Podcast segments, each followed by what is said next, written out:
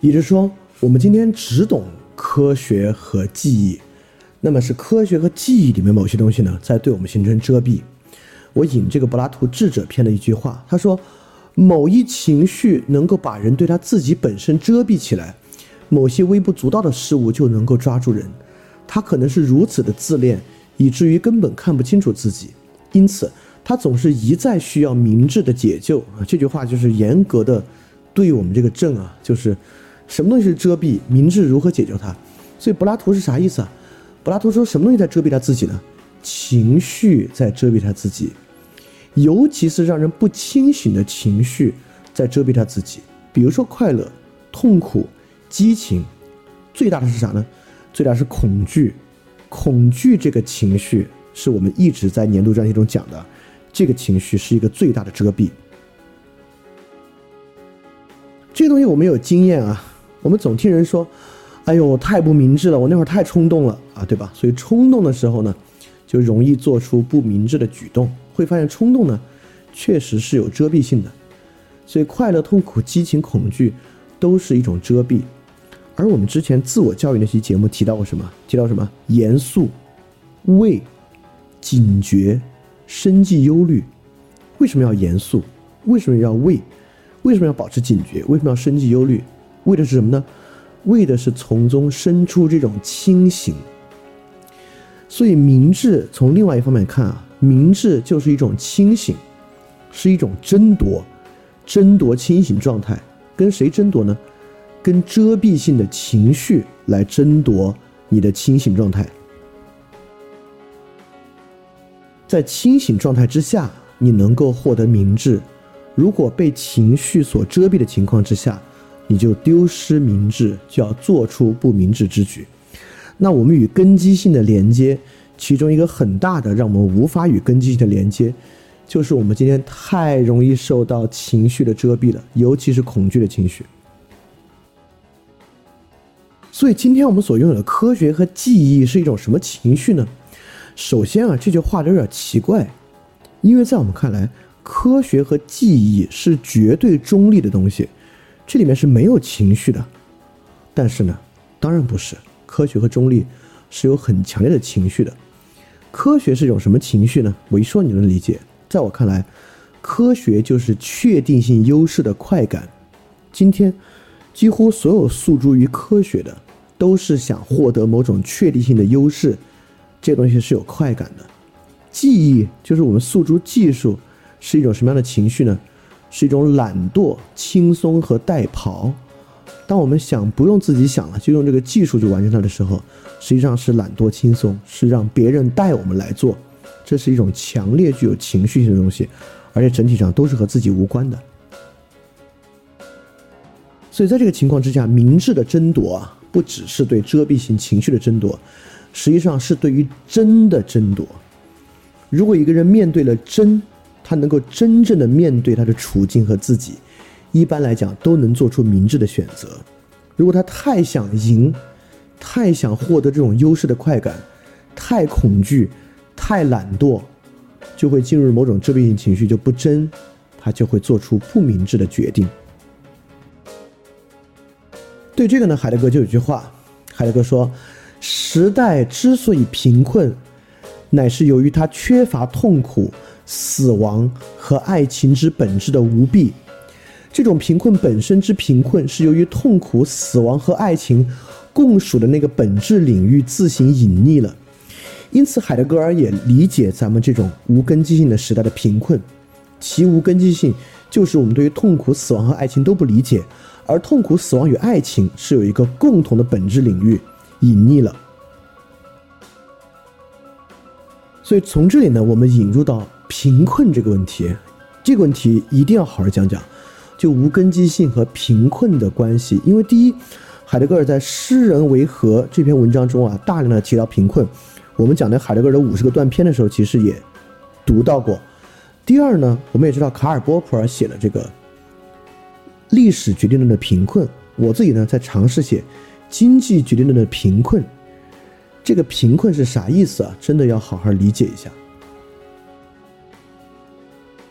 理解这个贫困，尤其在这两天，非常非常的重要。这个贫困指的是啥？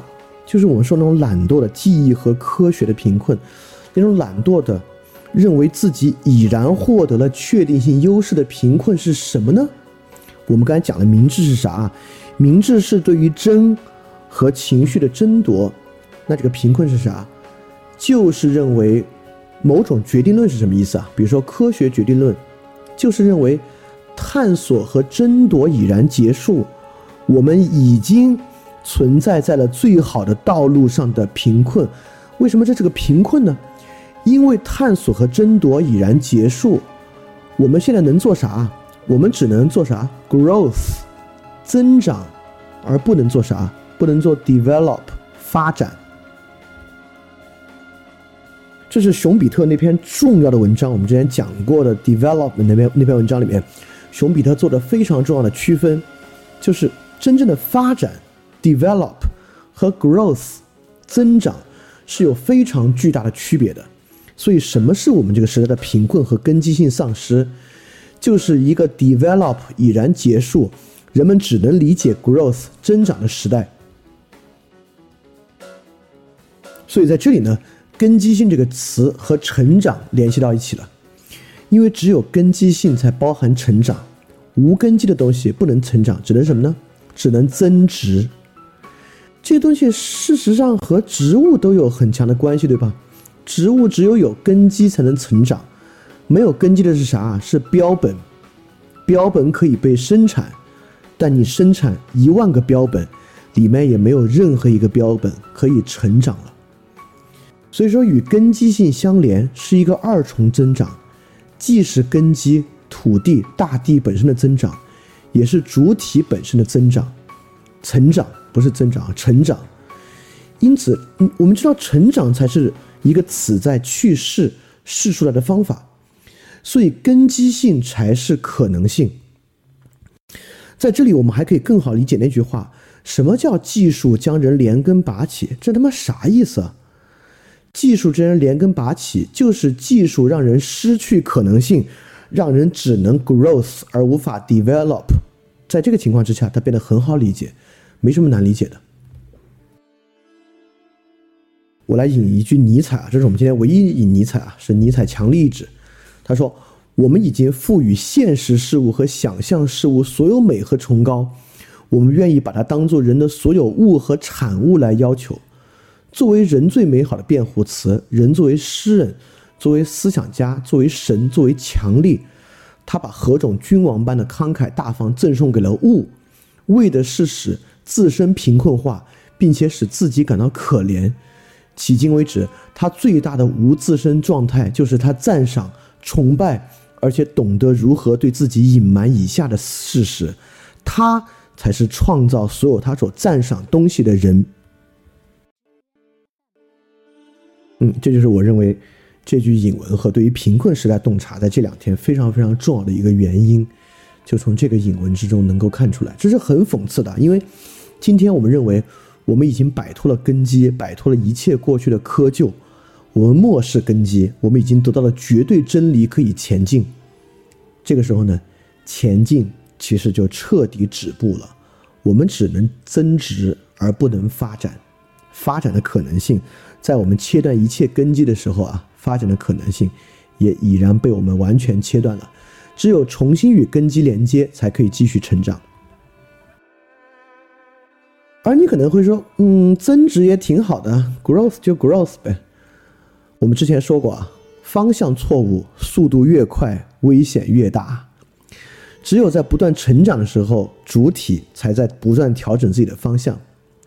你可能过去某种时候 growth 是好的，但当时你无法成长、无法变化的时候，方向一错，growth 越快。危险越大，而且其实什么是 growth？我们在对于自然权利的洞察中，其实发现了，我们强调 growth 增长，实际上是十八世纪对于过去超越性的劣化模仿。当我们说我们没事超越了，超越并不存在，那你总得给人一个盼头吧？超越并不存在，什么是盼头呢？增长，增长的盼头实际上是被当做无法超越的替代物。天头出现的，所以这就是一个贫困时代在与根基性切断联系，导致任何东西都无法再发展，只能增值的时代。实际上，增值越快，危险越大。而人恰恰就是在这个时候，像尼采那句话所说，来自己贫困化的。这个贫困时代不是别人带来的，是人自身贫困化带来的。而这个自身贫困化呢，就是个人主义与平民社会一切堕落性情和这种软弱性情的起源吧。好，那既然这个如此可怕啊，明智根基性如此重要，我们有没有一些别的再多说一些，能够让我们理解怎么样才能够明智呢？好，我们就来谈谈啊，明智作为整体谋划。对于人的整体善能够谋划的这种洞察，它可以智慧，它可以抵抗情绪，通达处境，通达自我，怎么来的？它怎么能够对整体的正确性有所把握？这里我们就要引入根基性的另外一面。根基性是什么呢？根基性就是理解。因此，明智与理解是有一个共通来源的。明智是实践，理解是判断。因此，理解其实某种上会构成明智，它跟明智之间啊，它很必要，但不充分。但如果没有理解，就不可能有明智。但理解这个词相当宽泛，还是需要一个例子。这个例子呢，就是我上一篇在看理想的文章，就关于同理心的那个文章啊。就我想用的就是我理解另一个人，我理解他，这话啥意思啊？这话我们仔细想想，至少代表以下几重意思：第一。他的个殊性情况我理解了，就是他是如何特别的一个状况我了解了。第二，他的个殊性状况和我有相连，这是某种通达，这是同理心的很重要的东西，就是相连。第三，这个连接之处是重要的，因为如果连接之处不重要，比如说我他的个殊性我理解了，他跟我的情况有相连，我们都有一个鼻子，这是什么东西？我们都有两个眼睛，这不重要对吧？相连之处一定是重要的，因此呢，理解会怎么样呢？就像在文章里所说，理解会导向体谅和宽容。所以我们发现理解有什么价值啊？在一个理解之中，个殊性和普遍性是合一的，它的个殊性，我的个殊性，连通其本身重要性，重要性当然是与普遍性高度相关的，因此。亚里士多德在《形而上学》第一句 “Man seek to understand”，人寻求着理解之理解，和维特根斯坦所说的理解为什么不是说明？就因为理解这么特殊，理解恰恰是个殊性与普遍性合一才是理解。当我们说网上有一个现象，现象你理解吗？啊，理解那就是庸众效应。你放心，当你这么说的时候，你一点儿都没有理解。就像我在那篇文章说的啊。真正的理解是啥呢？真正的理解是，如果是我，恐怕我也会做出一样的决定。这个就叫理解，而这个理解，通达这个理解的，就是个殊性与普遍性的合一。因此，根基性和明智可以来源于哪儿呢？来源于真正的理解。而你，你这马上接着问了，那怎么样才会有这种理解呢？这里面有两点啊，第一个就是如果我们把理解理解为同理心，当然同理心是种非常非常深刻的理解，因为 man seek to understand，当然 understand 他人是一个人最重要的 understand 了，所以说同理心你可以去看看一下那篇文章。那我们继续来讲啊，什么叫做这个往下讲理解里面的个殊性与普遍性的合一？因此呢，我们这里接触到一个既终极又个体的东西。而不是让科学只终极，记忆只个体，就是一个理解和明智。我们还是直接以引这个尼格马可伦理学对于理智的描述，所以根基性呢也与理智相关。就是说，一切实践的对象都是个体和终极的，所以明智的人对此应该知道。而理解和体谅都以实践事物为对象，这都是些终极的东西。理智从两个方面来看的终极事物：原始定义和终极对象。终极事物是理智的对象，而不是推论的对象。在证明上，理智以不动的原初定义为对象；在实践上，它以终极的东西、可能的事件以及派生物为对象。因为这些东西才是他所谓的实点，普遍出于个别。对于这些东西应该去感觉，这就是理智。好，所以理智是啥意思啊？这个词跟中文就不太像了。这个东西呢，就是我们要讲的努斯。努斯是啥？努斯是一个感觉。对于努斯这个感觉呢，我引另外一个尼格马可伦理学上的话来为大家感受感受，什么是努斯？努斯是个什么感觉？这句话说，因此人们认为这些品质是自然的，却没有人在本性上是智慧的。人们具有体谅、理解和理智，我们认为它要随着年龄而增加，年龄带来理智。带来体谅，仿佛是自然的原因。所以，理智既是开始，又是目的。证明由此开始，又以此为对象，从而应该重视那些富于经验经验的人、老年人和明智人们的意见和主张。这些意见和主张虽然没有经过证明，但其重要性绝不低于那些通过证明的，因为通过经验，人们长上一双看得到正确的眼睛。这地方又引入啥呢？这边又又引入了自然，又以根基性与自然相关了。什么叫自然？什么叫努斯？是一个感觉，是一种虽未经过证明，但其重要性绝不低于通过证明的东西。什么是证明？就是科学，对吧？在亚里士多这里，科学是证明的，但科学远远不如理智、努斯重要。努斯是啥？就是指人。如果能够面向存在敞开，不受到遮蔽，给予时间，就是那些富于经验老年人和明智人，只要给予时间，他自然的就可以导向正确，这才是自然的意思。也就是人在视其所视的情况之下，他自然而然就是正确的。所以说，这里努斯是一种什么感觉呢？努斯跟理解、跟直觉和我们之前讲的这次分手跟他好不好那种感觉是有什么不一样？努斯啊，不纯粹是自然的，它是对于直觉和自然东西这种加工。也就是说，自然的东西有时候好不好不是我主动的，我可以被动的产生一个感觉，就是哦，这东西挺好。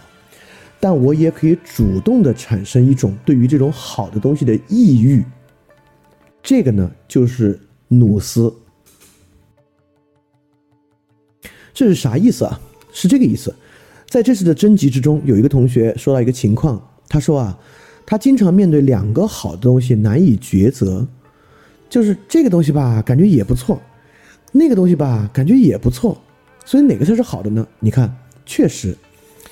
有时候直觉的东西啊是会相冲突的。直觉的东西呢，它看起来都不错，感觉上都挺好，但努斯理智有什么好处？这就是整体性的开显，明智、理智都是作为整体开显的。直觉的东西由于是片段式的，是可以相冲突的，但是到理智努斯这个地方，就能够生出所谓的 primary。德性 （primary virtue），它能够在 A 看的也挺好，B 看的也挺好，努斯能够找到其中对于真正生活最好那个东西。它是一个通融圆融的东西。到这里，我要特别去分辨它与康德的道德律令的区别。努斯理智的体会不会是应该的命令，不会是哦，这事儿是应该做的。努斯的感觉是啥？努斯的感觉是。我就是这样的人。现在你有两个东西，一个是 A，一个 B，你直觉上都挺好，你产生了疑惑，说明你的努斯不强。你的努斯够强，你就会就去选 A。为什么呢？因为我就是这样的人。因此，努斯就是一种我就是这样的人的感觉。当然，这是努斯的一种感觉啊。在我就是这样的人的感觉之中，实际上个殊性彻底和终极产生了联系。所以，根基性、努斯、明智，在这里呢，我们还可以意识到跟神的关系，天、神，这根基性怎么会跟这些东西跟产生关系这么玄呢？这里面有很重要的问题：当努斯和明智认为 OK，这种实践是好的的时候，明智和努斯会认为是自己在主宰吗？我举几个例子啊。第一，医学实践是为了健康，对吧？但是医学实践主宰健康吗？不主宰吧。医学实践就是健康本身吗？不是，对吧？健康自有其渊源，健康的自然主宰了健康。同样，明智实践是为了善，但明智实践主宰善了吗？也不是。明智实践就是善本身吗？也不是，对吧？刚才也一样，当一个努斯状态，我就是这样的人，个体实践本身是为了某某种终极。终极的根基性，那因此个体实践主宰这种根基性吗？不主宰，对吧？个体实践变成终极本身了吗？也不是。所以说，我就是这样的人，在我说这句话的时候，这里面的这样，其实是高于我的。我并不主宰这样，而这样主宰我。这就是我们之前一直讲的，不是我掌握真理，而是真理掌握我。当你真的认识到真理掌握我的时候，你就认识到了某种根基性。只有有根基性的真理才掌握你，不然的话就是科学。这就是科学无智慧的原因，因为科学自己是主宰。明智和努斯恰恰因为如此，才感受到某种与更高的连接，明白自己不是主宰。这是根基性与神与天有关的原因。这是根基性。与真理掌握我们有关的原因，你看，今天也经常有人很任性的说：“我就是这样的人。”在他这么说的时候是没有根基性的，他只是想表述一种任性。但是一个有根基性的人，别人问他：“你为什么会这么做呢？”他说：“啊啊，因为我就是这样的一个人。”当他这么说的时候，这里边这句话的“这样”已经不是一个完全自为的任性的表述，这里面我是这样的人的“这样”。很通达，类似柏拉图的一个理想范式，一个理想型。这个这样是高于他的，是主宰他，而不是被他主宰的。好，这段我知道，我一定要解释一下了啊，因为什么更高的联系啊，这些东西已经肯定会让有些人觉得好太神了，这太神棍了。我们就从不神棍的说起啊，快感的直观有吧？这个不用说啊。第二，美的直观，绝大多数人也感受过，而修谟和康德还恰恰把道德实践建立在美的直观之上，对吧？比如说判断力批判，就是康德将美的直观与道德直观相连的方法。那么，美的直观是不是一种更高的东西呢？不知道，咱们先放在一边，很可能就已经是了。但是努斯绝对不是美的直观。第一，我要说明啊，为什么要从直观切入来切入所与更高的联系，就是因为努斯不是罗格斯的啊，logos 努斯结构相似，明显两个不是。而灵魂五种通达真理的方式，像智慧、明智、科学、记忆，都是罗格斯的，但努斯是无罗格斯的，因此努斯本身是一种直觉。也就是说，智慧本身是个努斯活动，明智呢是个实践活动，都是谋划思虑。所以智慧跟明智啊是非直观的，它都有谋划在里面。在这些谋划思虑之中的努斯是一个直观，是什么直观呢？为什么说它不是美的直观？为什么努斯不是判断美？努斯判断是啥？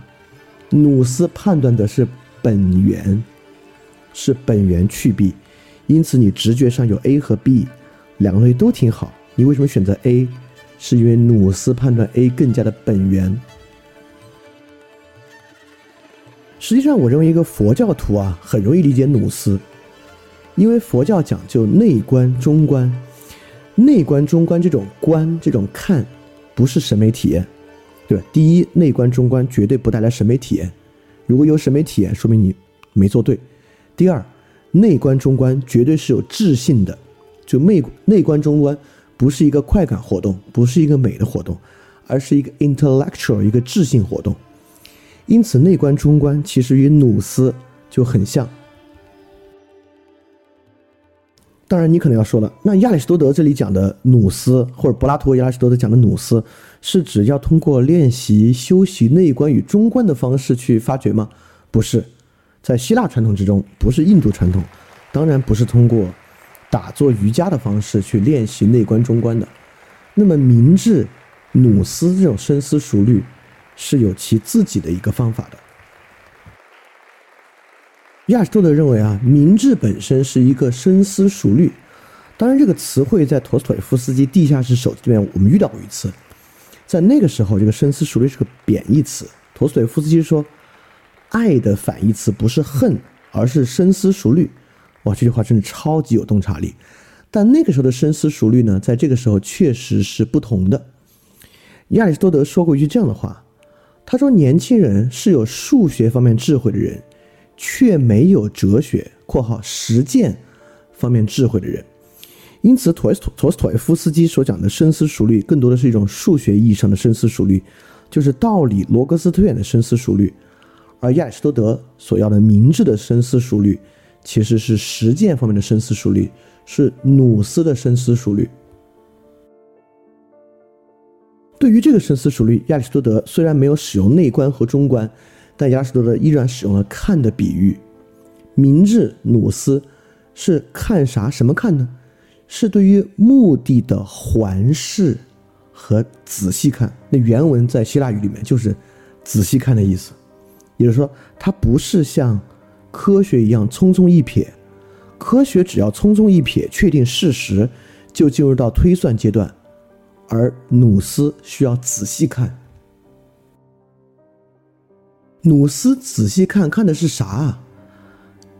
就是对，说出来有点奇怪啊，但是一点不奇怪。我不知道你你有没有这个经验，就是你要做一个选择，这个选择啊跟生活的结合实在之紧，根本没有任何道理可以选，因此你就每天的想，不断的想，不断的想，不断的想，这个选择本身就越来越明晰了。所以努斯之观，仔细看。为什么说是环视？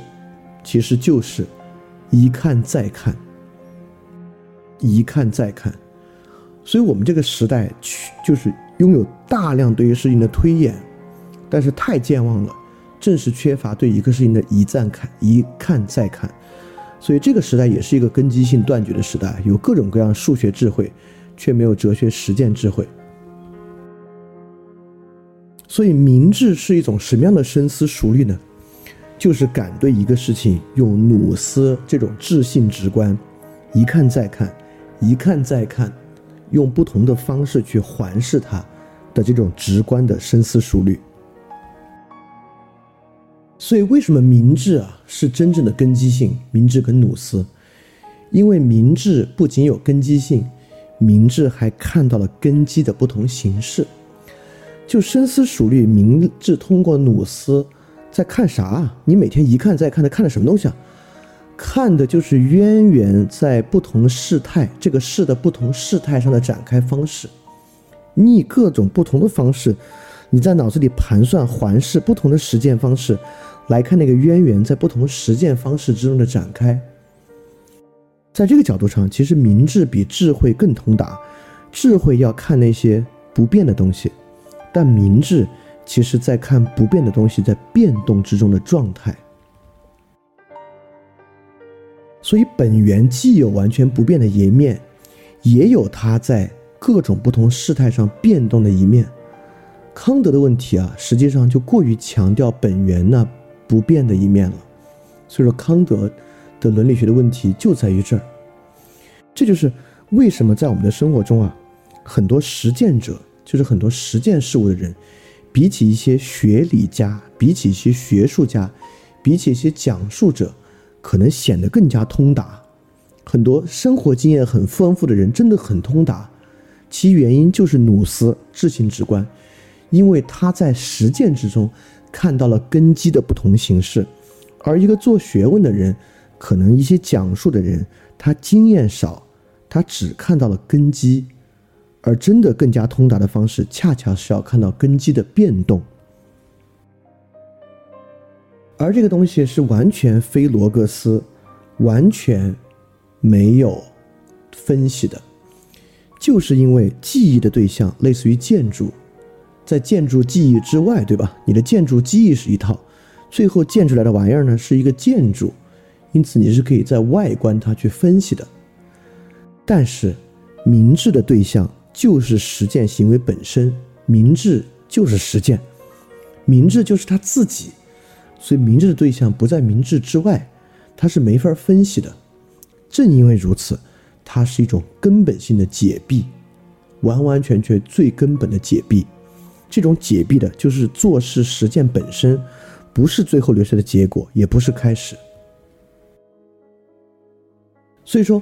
当你深思熟虑，就比如说我吧，当我深思熟虑接受捐赠这个事儿的时候，我想的不是为何要捐赠，而是在想，你一一看再看，仔细看的是啥呢？仔细看的是什么才是好的捐赠？在你想知识分享的时候，你不是在想知识分享有啥效果，你想的是什么是好的知识分享实践？所以，明智呈现出来的不是目的，不是结果，而是行动是什么？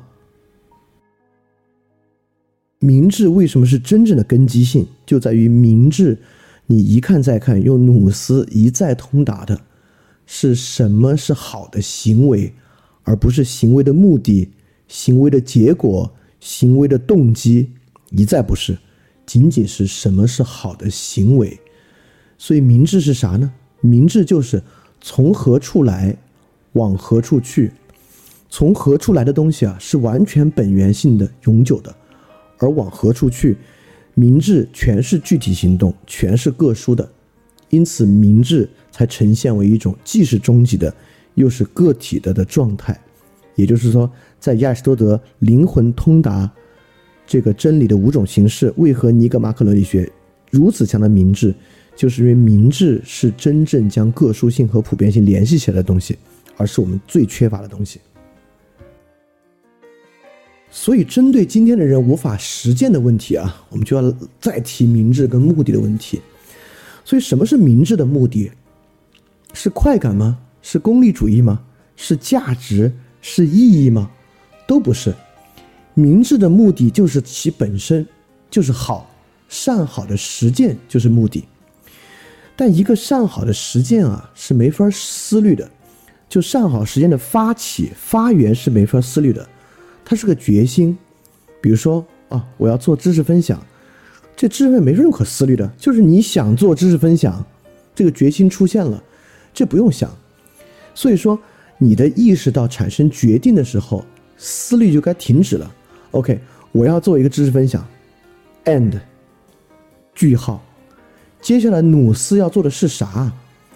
明智不考虑是不是该这么做，做了有什么结果？明智用明智用努斯不断去想的是怎么做。明智的对象不是要不要做，而是如何做。所以随着如何做的环视和努斯的运行，你马上就会明白两个东西：第一，我决心做知识分享，好不好？因为，比如说，你用努斯的理性直观、智性直观去看，做知识分享没有任何好的行动。要注意哦，不是不能产和任何好的结果，是做知识分享不可能有好的方式去做，因此它是不正确的。因此，决心本身的正确性在努斯之中洞察了。第二，决心正确性的实践方式该怎么做，你也做出来了，这就是明智跟努斯的运行方式。不是要不要做，做了有什么结果，什么动机做，有没有价值，有没有目标，而是能不能以好的方式做。因此说到底，一个事儿好不好，能不能实践，就是这个事儿能不能以好的方式去做。一个事儿能以好的方式去做，就是一件好事儿，就是一个能够用明智的方式去做的事儿。比如说，我现在就可以完全回头来说。在想借失败的时候做富尔电台这个事儿太明智了。那刚刚里面又提到了，就这里面好像还有个决心在，就是要先有做个事儿的决心，再要努思去看如何能够以好的方式做。那这个决心是怎么来的呢？包括这个决心和以好的方式，其实在这里又是根基性的另外一面，就是良知是根基性的另一个显现。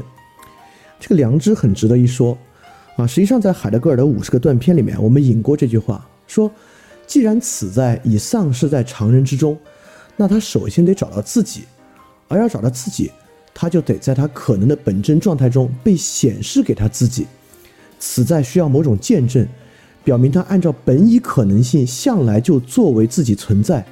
有一种见证是日常自我解释所熟知的，那就是良知。所以海德格尔认为呢，良知啊是让此在以自己的方式显示给自己的一个东西。那这个其实还我们是一方面啊，我再举另外一个例子让大家理解，是苏格拉底的自述，在申辩篇之中有两句话。第一句，苏格拉底说：“这些语言在我心中不断回响，使我不闻其他的话。”这是克利同让苏格拉底要逃走的时候，苏格拉底决定不逃走，接受死刑说的话，就是有一个声音在他心中回响，让他不听其他逃走的话。第二个是别人说苏格拉底在信引进新神，不信旧神。苏格拉底说：“我只是说神明的声音向我显明，只是我应该做的事罢了。这怎么能说是引进新神呢？”所以，海德格尔这个自我向自己呈现和苏格拉底这个神明在心中向他说话，都是良知的形式。但这个良知翻译的不好，因为它成良知了，好像良知啊，你这个人有没有良知，指的是你对一些问题有没有善良的看法。但实际上，在西方哲学之中啊，良知从来不是一个知，或者说良知也只有在笛卡尔和康德之后才变成一个知的。良知这种自觉，良知肯定是这种自觉，不是外界强加的，是自我生发的，对吧？它不是一种我知的自觉，是一种我做的自觉。所以之前那个决心是从良知中来的，是啥意思啊？海德格尔说，我们所说的良知即呼唤，是在其自身中召唤常人自身，作为这样一种呼唤，它是呼唤这个自身。到他能自身的存在上去，把此在换上来，换到他的诸种可能性上去。所以，什么是良知呢？良知就是此在自身可能性的召唤，此在不断的希望自己能在，希望自己能试出来。所以你看，很多人在这个之前的这个关于年度专题的这个最后一个采集中，也表达过这样的观点，就是说我总是想做些事儿。我总有做些什么的想法，但我觉得自己做不好，或者怎么怎么样，因此你总有做些什么的想法，其本身就能够被当做这种呼唤，根基性就是以这种方式呈现的。我的意思是说，根基性不总是在等你去找，根基性作为其根基性的渊源力量所在，其本身也会对你形成呼唤。我们现在的问题在于，我们把根基性的呼唤当做一种认知，而不当做一种做事了。我们必须把它当做一种做事，而接下来去想的，恰恰不是这事儿有没有什么意义，有没有什么价值，能不能做成，能产生什么结果，而是在根基性的呼唤之后，利用努斯去仔细看，来看这个事儿有没有以好的方式做的可能。这个呢，可能是复兴我们实践的一种方法。因此，在根基性之中啊，我们最后要说的就是，没有真理，只有真人，或者说，真理绝不表述为真的表述和说明，而只能是真行动。亚里士多德本身也说，德性是对抗命令的方式，因此根基性、德性导向的是行动，而行动导向的是根基性的真正的自由。所以，明智绝对不是获得明智之。知，而是成为一个明智的人，成为一个有明智行动的人。因为真正的根基处啊是没有话可说的。我想，这既是海德格尔说，就是他说那个命运女神，命运女神回复诗人的话是渊源之处一无所有。这也是维斯根，这也是维特根斯坦说所谓的不可说之物的原因，就是渊源之处确实是只能做。而不能说的，所以说，如果说到底啊，个人主义和平民社会，就是充满了真知灼见，充满了各种真知灼见塑造的书里的日自认为在概念中平等的人，但唯独个人主义和平民社会不塑造一个真人，个人主义和平民社会的真理太多了，真人太少了，所以这是根本问题，这是我们失去根基性的根本原因。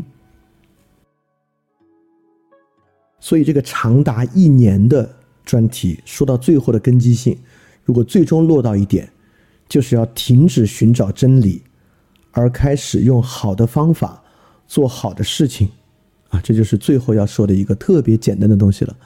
这个简单东西如此简单，它又是一个无法去做的原则，而真正去做的呢，就是这里面的明智和努斯。那如何获得明智和努斯？我已经说了很多东西了，但我知道这完全不够，就是因为每个人获得明智和努斯是你自己的事儿，因此我们我认为我们已经实现了，我们把问题往前推进了，但很可惜，它不可能给你一个操作性、记忆性的操作方式。嗯，对很多人来讲呢，这不这不充足，他太渴望一个记忆性的方式了，但对很多其他人来讲啊，成为一个真人。停止寻找真理，用好的方法做好的事儿，可能已经足够了。好，我们今天要讲的东西大概就是这么多。那我们进入这个年度专题最后一次解答问题的阶段。这里有个问题啊，对于年轻人和贫困者，因为现代社会贫困者代表着悲催来说，他们没有足够的经验。那这种时候，得知了只有个体经验才能带来明智，会对他们的行动带来改变吗？第一啊，我不认为。贫困者没有经验，反而啊，我觉得今天很有钱的人，因为很有钱的人可以充分消费，但消费本身的经验是非常匮乏的。而一个贫困者，比如说因为贫困，他需要打多种不同的工，做各种不同的事情，实际上这个人的经验是很丰富的。年轻人经验确实匮乏，都市年轻人经验更匮乏，都市白领年轻人经验更匮乏，都市白领社恐年轻人经验基本上快没有了。所以我说，真正啊。我觉得对行动要带来改变的是年轻人，你你也知道，经验的积累是需要靠时间和各种不同的事情去堆的，所以如果你再拒绝做事儿，拒绝跟他人接触，就彻底没经验了。这才是一种真正的贫困，一种决定论的贫困。好，第二个问题啊，说怎样的感情是遮蔽性的情绪，以及善是可遮蔽的，而恶不是？这一结论是来自经验判断得出的吗？不是啊，这个结论当然是纯粹罗格斯的了。这个结论是靠推理推出来的呀。刚才我们不是做了好多推理推出来的嘛？就那个是一种罗格斯的，但不是数理逻辑啊，它是一种阐释逻辑的罗格斯推出来的。第二个问题，一个好方向的行动比目的更重要。这个所谓的好的行动，难道不是目的的另一种说法吗？依据个人良知。来作为判断标准的真行动是否只适合个人实践？这是两个问题啊。我先回答第二个问题：是不是个人实践？这个社会上，这个世界上，难道存在非个人实践吗？我知道有时候人想说群体实践这个事儿，难道群体实践不是由个体实践合在一起的吗？而且我觉得这是人与蜜蜂最大的不同啊。就蜜蜂的群体实践可能与蜜蜂的个体实践完全不同，因为蜜蜂其实没有个体实践，但对人来讲啊，人只有个体实践，是没有群体实践。第二，就这个好的行动是不是目的？这个所谓好行动难道不是目的的另一种说法吗？不是啊，就比如说。嗯，OK，维基百科的目的是传播知识，对吧？维基百科，但是却以免费的方式来传播知识，形成一个结构性知识。维基百科的目的合着不能是免费吧？对吧？免费是个方式，不是个目的。形成一种结构化的知识是目的，而免费呢，就是那个好的方式。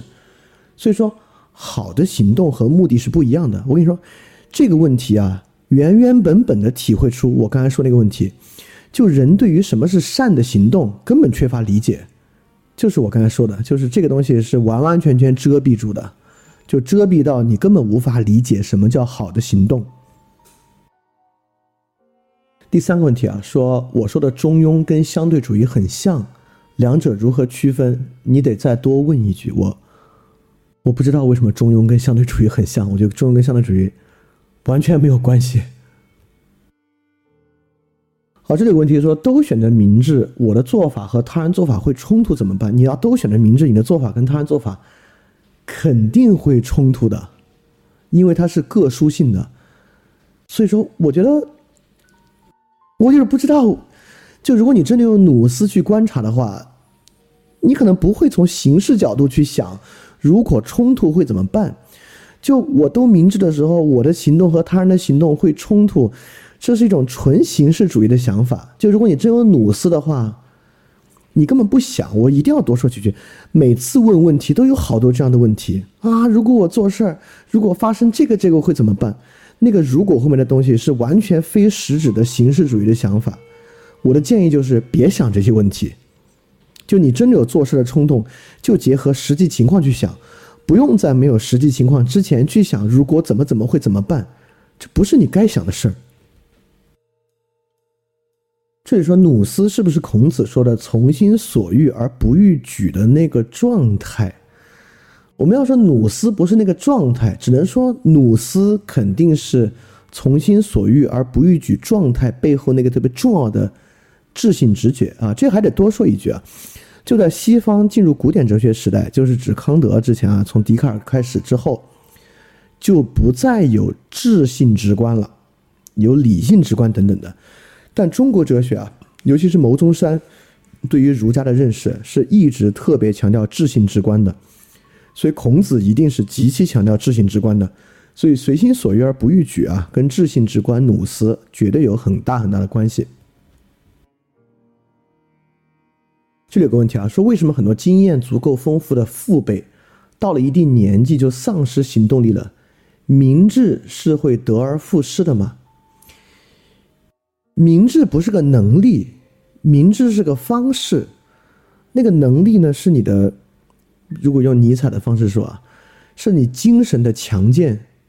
一个人精神强健会不会变弱呢？当然会。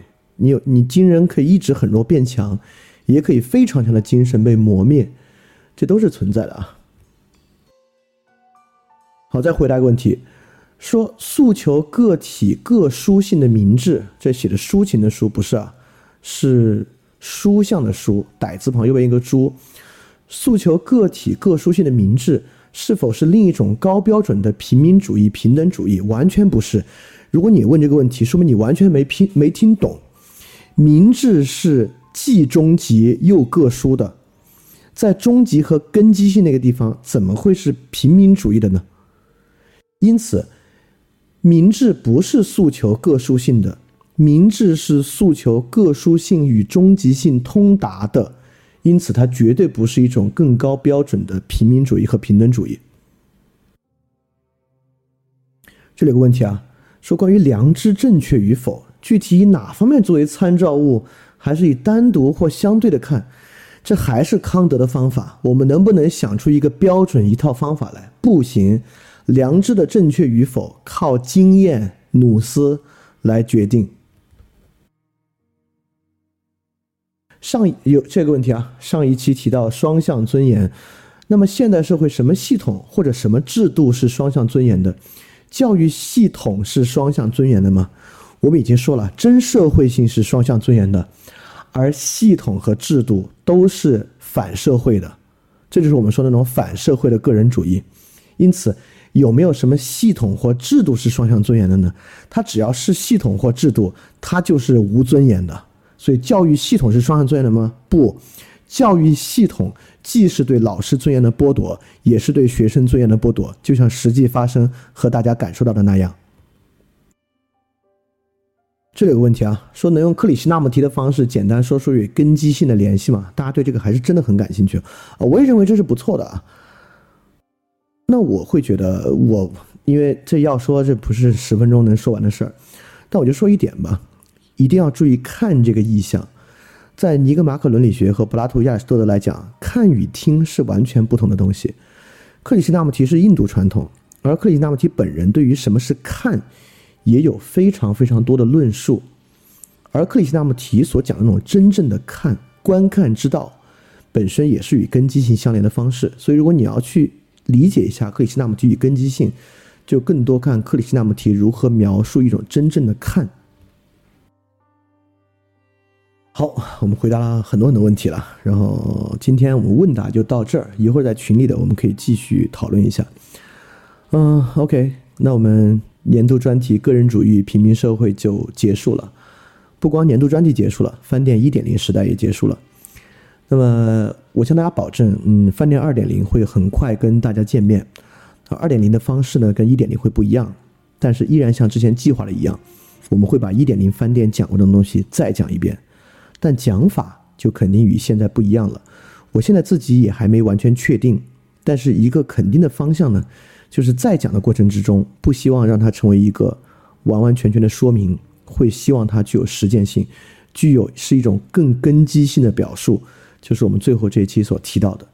所以说，非常非常感谢大家已经在三年多来对泛软电台的支持，也希望大家可以继续支持下去。那泛软电台之后不光有电台的节目，还有包括桌游啊等等等等一系列的东西，也会做更多与实践相关的事情，能够让大家逐逐渐渐来从仅仅的认知，来转向一个以实践为中心的形态。这也是我一直要去做的。好哇，我真是如释重负。这个长长达一年的专题结束了。说实话，我自己，呃，我能够给他打一个很高的分数。里面当然有很多不如意的地方。但总的来说，我很喜欢这一年做的这个事情，这绝对是以好的方式在做一件非常棒、非常棒的事情。那请大家继续期待之后泛软电台的所有的事情。好，那今天节目就到这里结束，大家要记得敢于去相信，加油！非常感谢你收听本节目。如果希望每周一加入微信群，跟我们一起学习、提出问题、看到每次分享的 keynote，可以微信添加“想借 Joy Share” 想。借的拼音 x i n g j i e，Joy Share J O Y S H A R E，并说牛津通识读本就可以被我们拉入群中，每周一起学习了。欢迎你来。嘿，你是不是也听了不少我们的节目呢？如果你跟我们一样觉得这个节目还不错，可能也挺重要。如果能让更多人听到，虽然可能效果不大，也可能会让这个社会变得好一点点吧。所以说。呃，干脆去转发一下好吗？让更多的人可能听到这个节目，我们来试试它会产生什么样的效果吧。谢谢你的转发。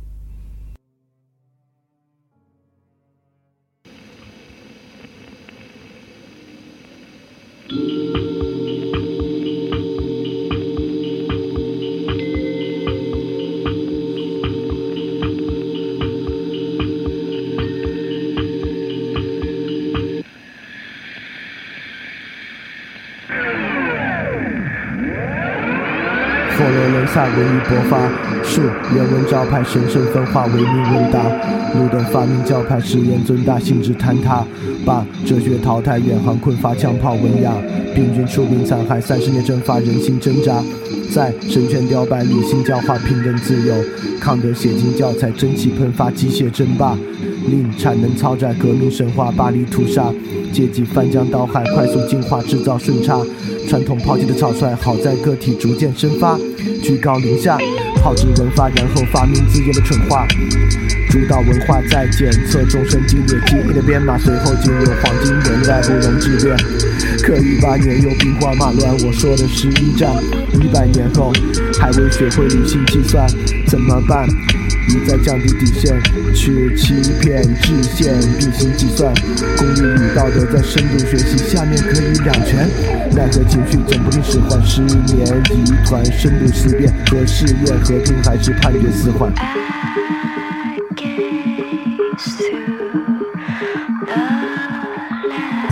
现在的人很容易被挑动情绪，尤其是那些他们不该感动的东西。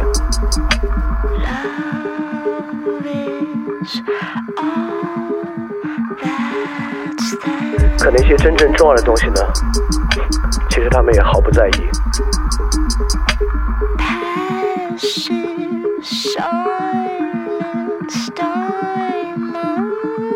这才是真正可怕的吧？已经不知道什么是重要了。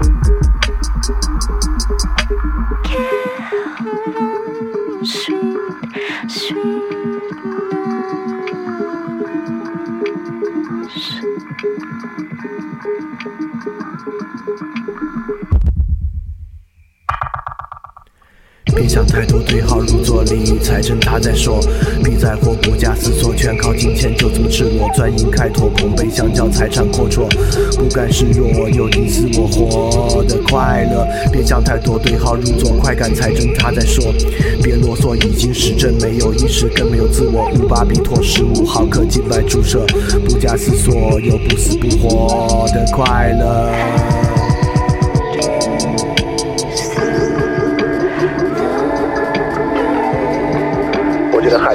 是真的，也许只还有一个神可以来拯救我们。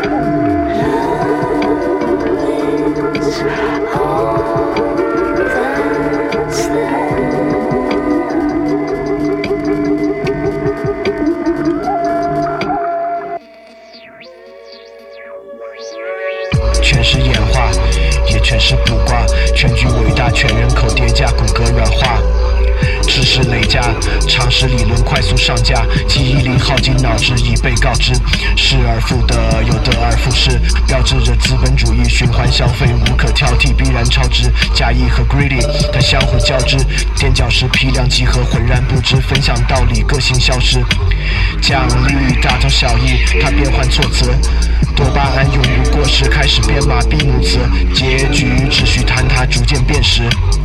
都焦虑，随声附和，面面相觑，无人负责。就在这不该的场合，预言着通道的覆辙，鼓噪我苦难的口舌，开路在迷惑的沼泽。翻开我晦涩的书册，语词句册听者的愈合，来把你直觉筛选，挥手开显梦境的曲折。被人转载，另眼看待，将叙事篡改，见钱眼开，真相掩埋，标题惊骇，俗人反态，留下我未老先衰，奈何奈何。学会不露声色，接受完败，推翻重来，on the side，效率确定，操作功利，成果技术的姿态，感应虚空，股神放肆毁灭，异想的天开，财富游戏手机流量充值，消极的自在，可被刺猬众人接管，然后置身的世外。我确信个体平民炎凉世态，平等惨淡，无人例外，束手清心，继续等待。